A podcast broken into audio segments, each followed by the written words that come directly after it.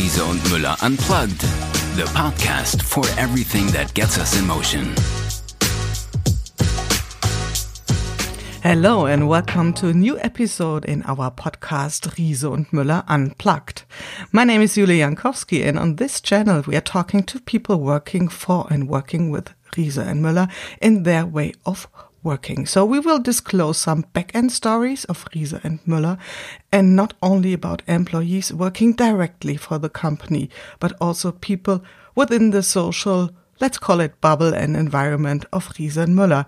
And today I'm talking to Raphael Gielgen. Raphael is uh, a, a trend scout, so he's working for the brand Vitra. So if you're not familiar with the brand Vitra, it's a design driven company for living and working solutions. You might have come across some furniture made by Vitra, some products, some solutions.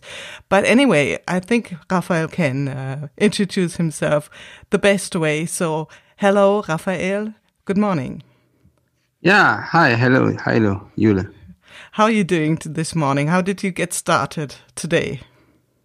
Oh, so like I'm in a second lockdown, uh, quite a while, and uh, video video kills a travel star.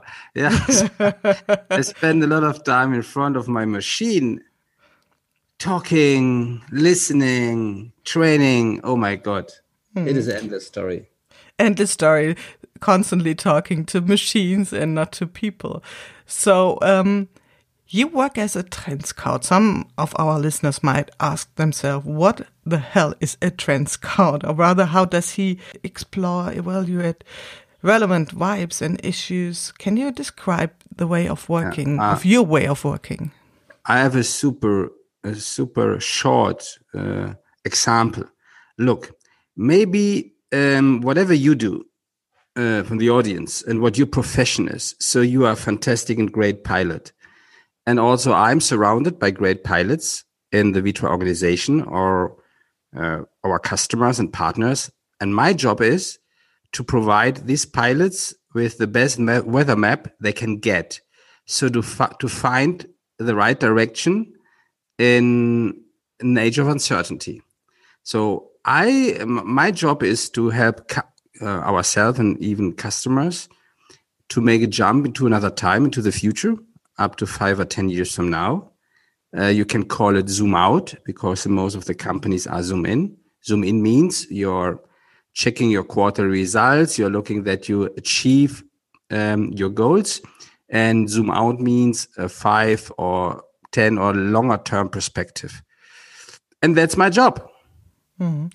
So you're kind of helping people to navigate a direction to the future. Is it a yeah, yeah, sure, sure. Mm. And and to give them also alternatives it's not like that there is one direction it's like to to give them a good i would say head up display with the information which is necessary embedded into a context or like a narrative into a story and out mm. of hmm. these they know how to deal with the change and talking directly about the way how you proceed how do you find out what is really relevant? I mean you cannot mm. really research from your desk maybe part of it but how do you proceed at the moment? I mean yeah, you need to travel um, so, okay so the, the the lucky thing is that i've done that six years intensively. So i travel a lot uh, in these six years. Five continents more than 35 countries so in average 20 countries a year. So you go like often to Japan or Singapore, Asia, or to the US, and for sure into Europe. And um, but to give you an idea how to how to how to make that happen or how the news coming to the into the world. So um, we all are now focused or faced with remote work. Remote work means this giant universe with remote work tools, which helps us to co-create, to collaborate, to chat, to um, document, to predict things with any tools. It could be software or apps. But there is, um, and in this remote universe, there's uh, the the mixed reality, the technology about augmented virtual reality, and that just for an idea. So currently, I I check this technology, how good this technology could be, and if there is a chance that maybe in five years from now, 30% of the knowledge workers spend half of the day in the virtual space in a digital twin of the company, uh, maybe with an Oculus headset. Um, and then they enjoy much more immersive uh, virtual experience.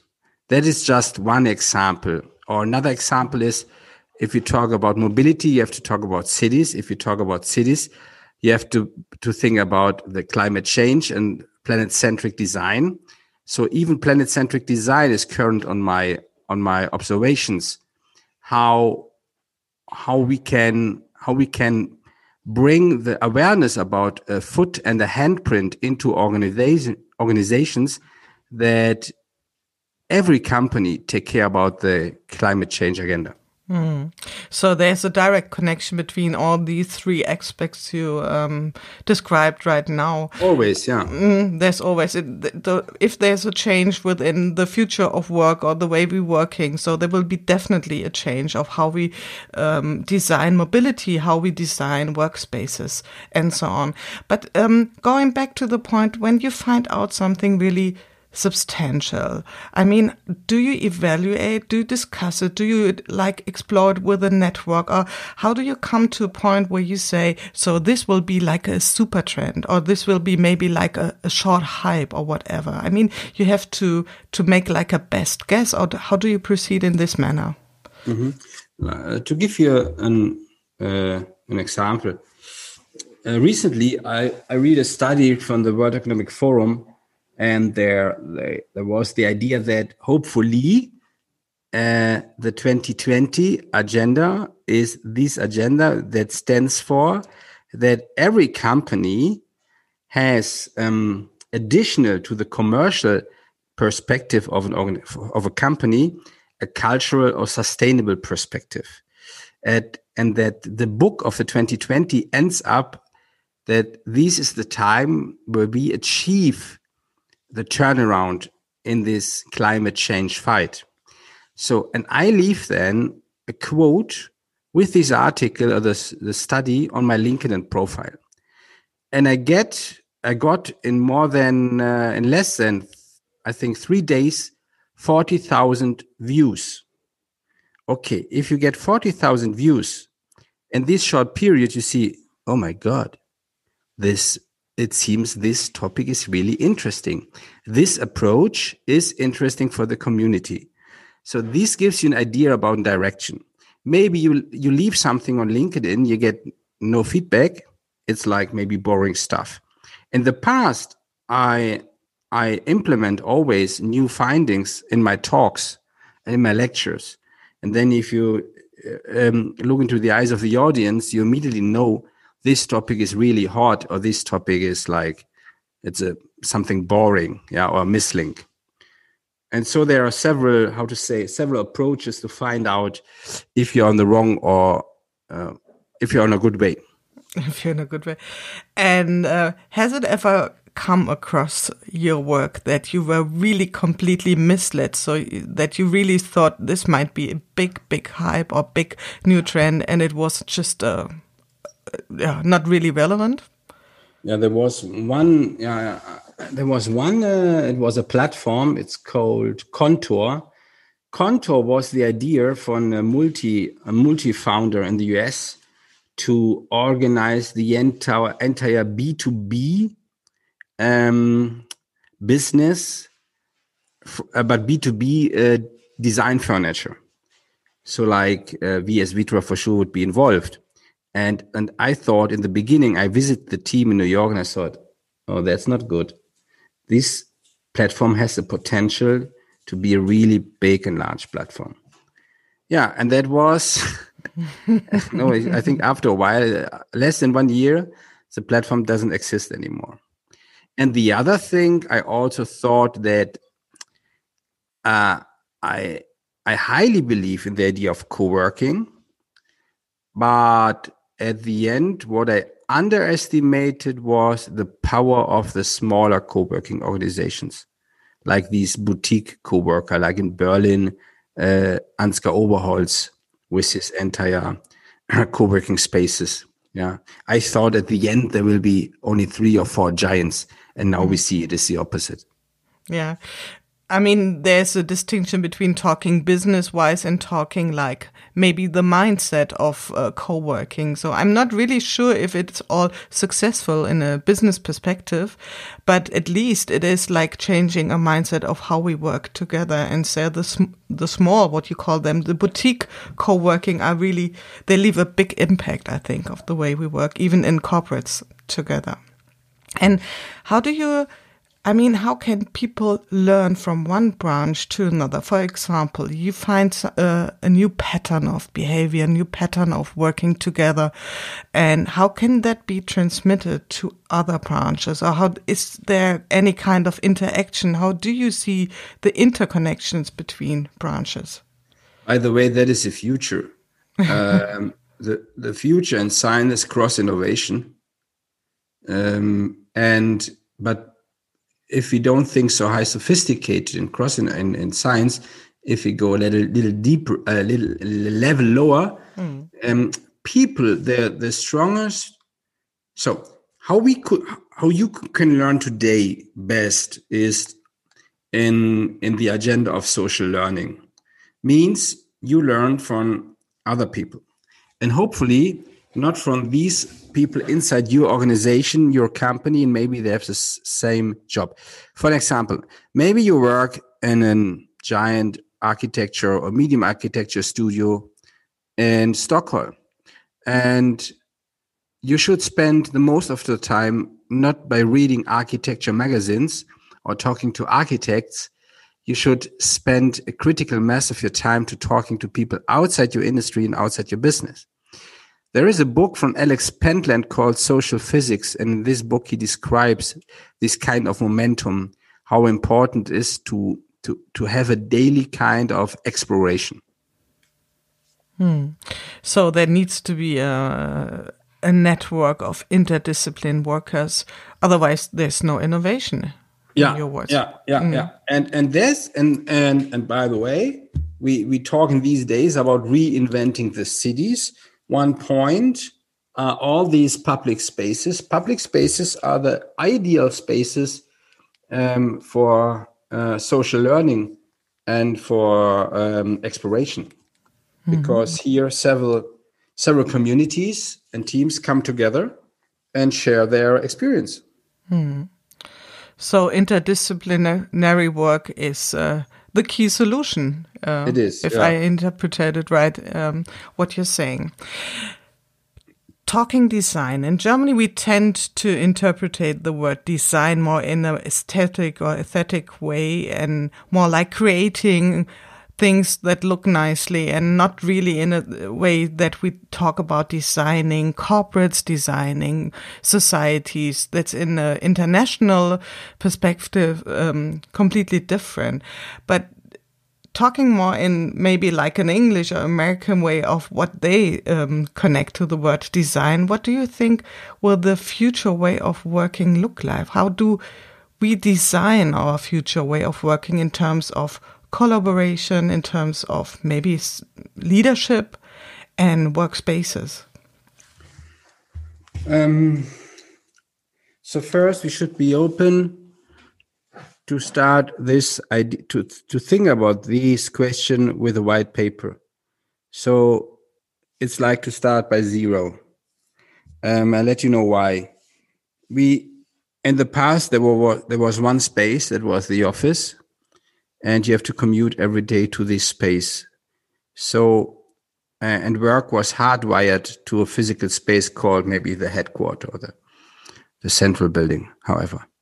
In the future, we have two major spaces. One space is a physical space, and there's not only one. That is an ecosystem. Start with your house, your home, with a coworker, a bar, restaurant, and the headquarter. So on one hand side, you have this opportunity to work from anywhere out of a physical perspective. But there's also the virtual perspective to work remote, sitting in front today of your PC in the near future, maybe with virtual, with augmented and virtual reality, and in I would say less than 10 years perspective with kind of holodecks. And these two spaces um, requires a different approach how to lead people. Um, leadership is always is based on um, on knowledge and on experience. But the new momentum is how to lead remote. The other thing is the way how we work together was um, we was trained by physical interactions. Now we have to learn how to work together, how we work together, also uh, with uh, in the virtual world. And and and then you immediately you get um, during the lockdowns where people can't go back to the office and they have to organize themselves wherever they are. They find new tools. And just to give you an idea, there are a lot of tools. There are synchronous synchron work tools. So you and your team, you can work together whenever you want on the same task. If it is a paper, a report, if it is a digital twin of a machine, or you design a bike, whatever it is. And in the physical world, you can't do that. The most portion of the physical world was asynchronous. It was like ping pong. Yeah. And here you could see, here you can see, oh my God, that's totally new. And that it is. So, and now we have to find out um, it's like we are now part of a big of a giant experiment and it, and it takes i would say another maybe 18 months from now. And in these 18 months from now companies come up with good ideas where you say hey that is a good idea how to deal how to deal how we work. That is a good idea how to deal with leadership. That is a good idea how to design space at home and in the office. That is a good idea how to implement a digital twin of a space into our organization. So there's currently, I would not say there's an answer. I find I have my Flipboard in the internet. It's my digital archive with more than around 3,000 articles. And I find weekly new ideas there. Mm-hmm. So, do you think we will find more office at home for, for, that's for sure, and even more home at office? Look, will they look more homely? Um, no, no, yeah, sure. The the that will for sure happen. You, you are not willing to go. You're not willing to commute an hour or forty five minutes to spend the rest of the day on a gray desk in your office on a swivel chair. That makes not sense. You can do a portion of that work maybe at home. There was a great article in the New Yorker two weeks ago and it was like, what is the office for? The office is for, in a nutshell, for everything, but not for work because you can do work from anywhere. and that brings it to the point. We have to reinvent the use cases of the office. So that's an interesting point. Do you see any differences in an international comparison between Germany or are there any like leading markets really ahead of time, uh, or there are not really substantial differences between the cultures? Um, look, in, in my approach, in the zoom out approach, where you don't go so deep in details, I would say no. I would say how we work is universal. It is a universal language. Um, and look, think about smartphones. Wherever you go in the world, there are smartphones and use people using their smartphones. And for sure, they're using them different. And the smartphones in Africa, they're different, like my smartphone here at home, or like the Fairphone of my wife. But at the end of the day, we use the same technology with the same habits. So, on that perspective, it is universal. The, the only change is um, looking into the future understanding the context means always you think about culture, society, um, business, and technology. And what makes a difference is for sure culture. And culture sometimes has an impact by religion. And that is another difference again. So that makes a difference. But at the end of the day, how companies succeed and the front runners they are all on the same page. Mm. But do you find there are some cultures which are extremely open to change, or is it too? Um, yeah, is the it more ones, like a yeah. more like a cliche? So it's more connected to the age of the people than to the to... average age of the society. Look, if you go to Southeast Asia, where the most of these communities get the first time the chance to be to, to, to be part of the race and I think the average age is there 26, some 28, something like that. There is these societies are different, like Central Europe, where the average age is 46 or 48. Yeah. So that makes for sure a difference. The other point is um, uh, one of my examples is always Boston. When I had my second tour to Boston, I was guided by a former dean of the MIT and we are standing on the crossroad and then he told me rafa i think this year is the smartest crossroad in the world. And i asked him why? And then he turned around 360 and he let me know this lab this lab nobel prize prize prize prize prize prize prize prize prize. And if we go together there for lunch or in the afternoon or in the evening for beer you if you go out of the bar or the restaurant, you are smarter. You learn a lot. and that means you need a density of people. You need you, you, you need this kind of creative force, uh, the center of gravity of creativity. And that makes a difference. And here the best example is to go to Shenzhen. Um, Shenzhen, the, the Pearl River Delta with Shenzhen, Guangzhou, Hong Kong. I I had there my first learning journey in 2018. And honestly, after three days, I was there with a group of 10, something like that. And after three days, we were we were sitting uh, on a on a rooftop on a bar for beer in the evening, and we understand nothing.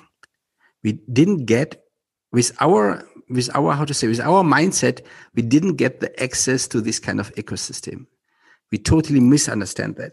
And then at the day four it was a thursday we met david li. Uh, he's one of these leaders and thought leaders of the um, diy community in china. And he get always visits from um, ceos I, think the most of the fortune 500 companies um, visit David Li, and he explained us then the, this kind of ecosystem, how it works with the supply chains, the designers, the speed factories, the assembling companies, and whatever. And then you see, wow, wow, that's totally different. So they need a kind of critical mass in a large scale of people who are different and who work on the same idea. So when you talk about density of um, of meeting people and getting together, how do you balance personally your uh, density of impact and input? Do you live in a in a space like Berlin, for example, or? No, I live in the outback. That's quite easy. so during my travels, when I when I when I come back from Asia, you you land in Munich in the morning, so maybe at five or six o'clock. So then I go into my car and then I drive from Munich. It's uh, 135 kilometers close to Regensburg World Heritage City. and there uh, we live in the outback on a mountain on a farm, little farm.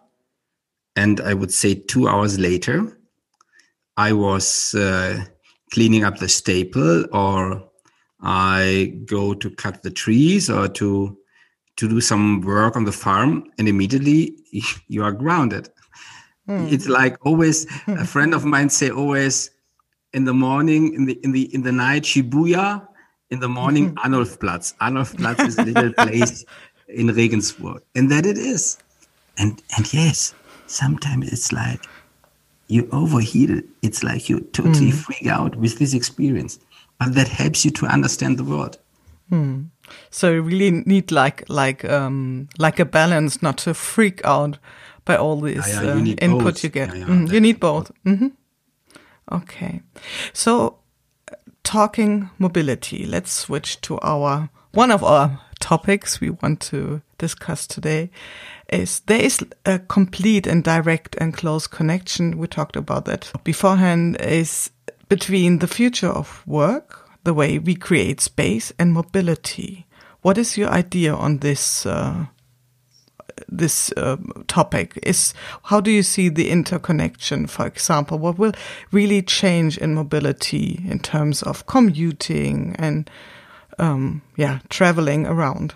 Mm -hmm. if we yeah yeah. If so if we if we if we zoom out 10 years from now i would say in 10 years from now and it's maybe important to start with a 10 years from now story Volocopters are normal in the major in the major city areas or in these these, these mega cities.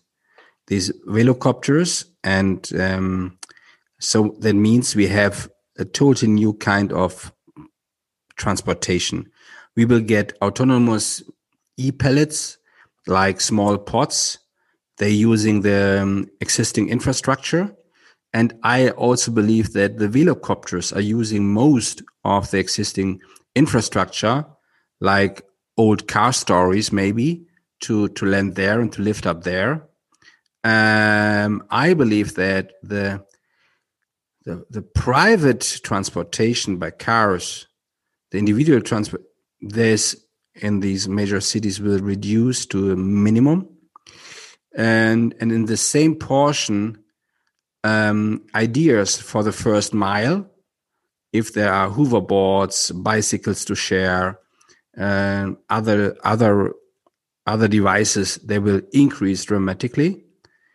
And um, there will be a few cities they are really ahead with an increase of public transportation but a smart one. So that means your waiting time for your next bus or whatever it is is less than two minutes.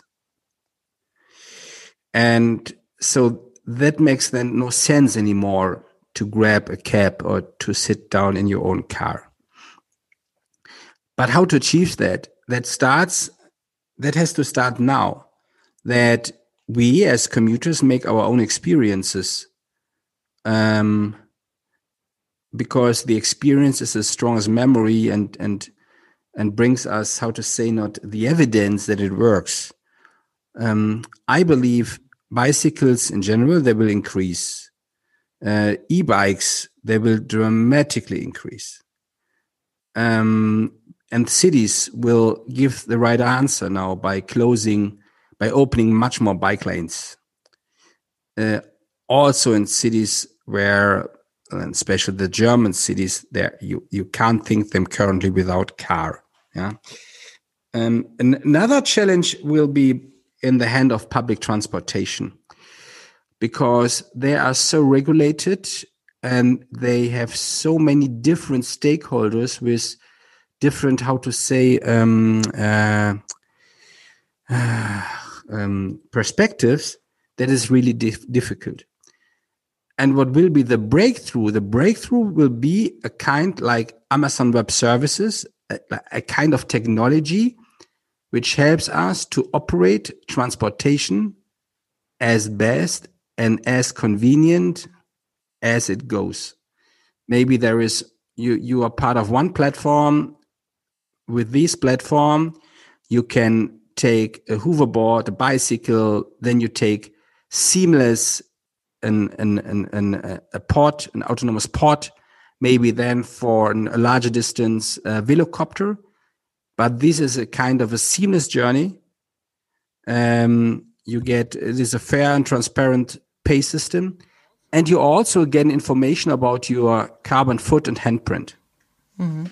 So zooming in, can e-bikes be like a low entry or easy entry in a way of more multimodal transportation? I mean, switching. E-bikes are a cent.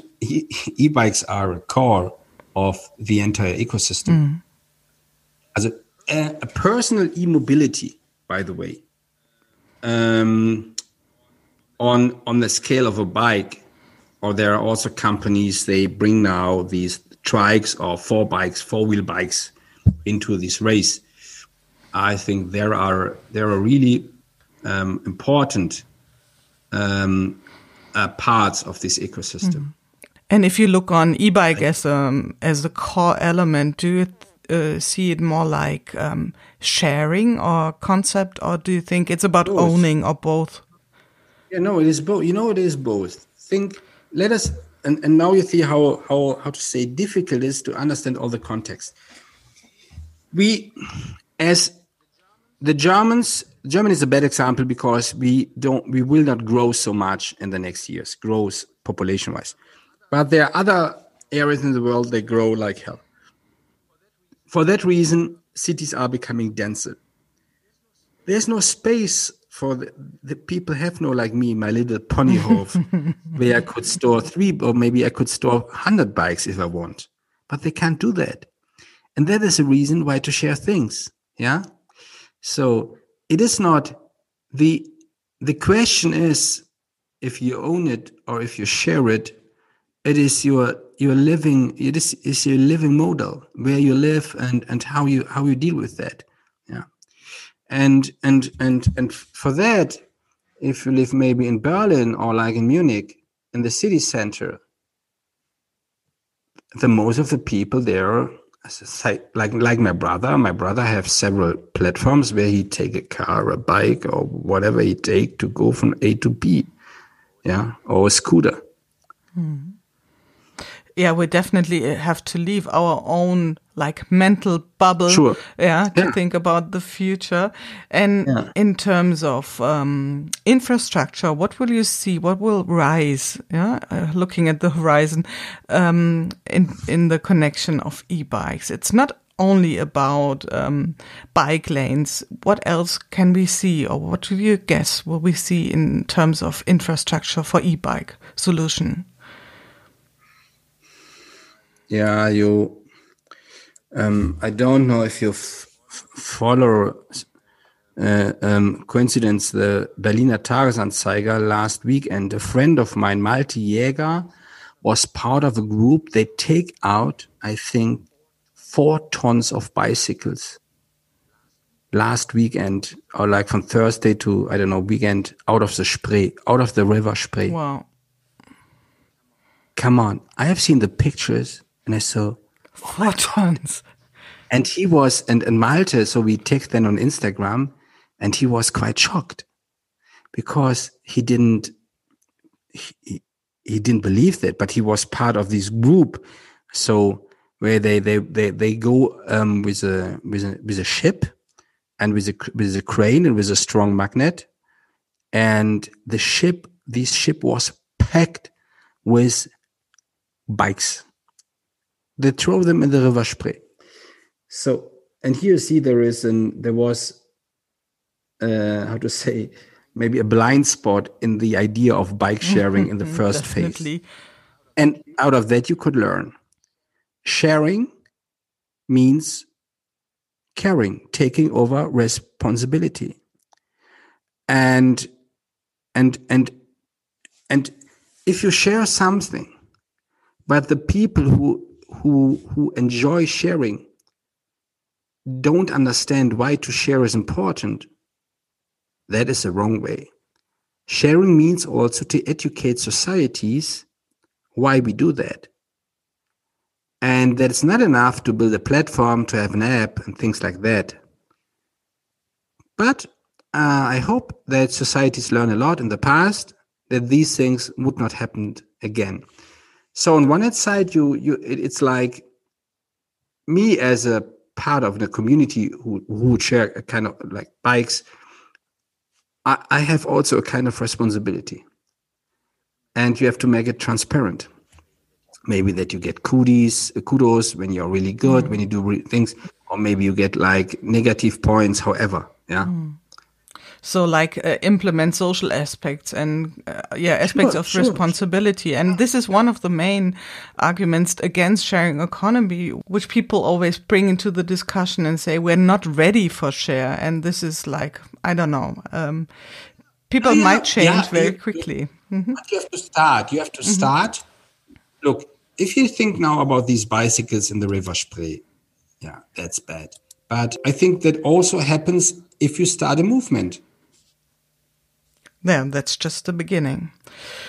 Uh, we're talking bo- about the um, the city environment. What about rural areas? I mean, more in the countryside. What will change within the personal uh, transport system in rural areas? What do you think? What which role can e-bikes uh, e-bikes play in a in a more in the countryside, or do you think they will play a minor role? No, no, um, but that that depends on how rural. Look, if you think about the suburbs, the suburbs are easy. Yeah, I think they are not they are not difficult. But if you think about uh, rural areas, I, I would say there's a limitation of 40 i would say it's a, a, time or a distance limitation there there is a point maybe half an hour to go half an hour with a bike driving into the city or wherever you drive then from this rural area i would say 45 maybe that is okay. But after that that's sport. Yeah. And sport mm-hmm. is different to commuting. Yeah. And it's not really supporting the idea of being convenient for most of the people maybe. So th that's like a different yeah intention when you want to do sports. Yeah yeah yeah yeah yeah, yeah. i see always here i see always um ah i saw it when i go with my car maybe to the airport or somewhere the same people in the morning on four o'clock or five o'clock with their race bikes going to to regensburg yeah so that was like kind of their daily exercise, exercise maybe that was yeah. out. Part of their training. Yeah, triathletes or uh, race. Yeah, they use it as part of a training. Yeah, but this is, I would say, the minimum portion of the commuters. Mm, it's not the average commuting yeah. pattern what you will find. Well, Thank you so much, Raphael, for just uh, giving a, a, deep insight and what you find out is uh, might be mega trends, how you proceed in your daily work, and it was really interesting to listen to you. And my last question to you is, what are your personal future plans in terms of mobility? For you oh, personally speaking, I will, I will get, I will get, I will get in uh, two weeks uh, uh, my new hardtail. Mm-hmm.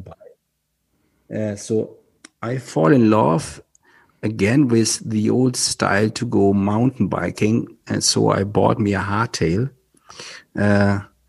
After a while, thinking buying a super high tech carbon, I have uh, full suspension. I make the opposite. So I'm looking forward to this bike because uh, and and I will um, when when I have to, when I, when I travel again, or I will carry this bike with my car because I want to endeavor more this year. Also, the cities where I am with my bike, and with this kind of bike, also price wise, there's no risk that someone steals my bike. I don't know in another city, yeah, because mm. it looks so fancy. First, second, um, I I have to rethink how to deal with my car. But I still drive 4,000 up to 5,000 kilometers a month. That's a lot. But there is no alternative because I live here. The, the, the, going to the train station, it's 30 minutes by car.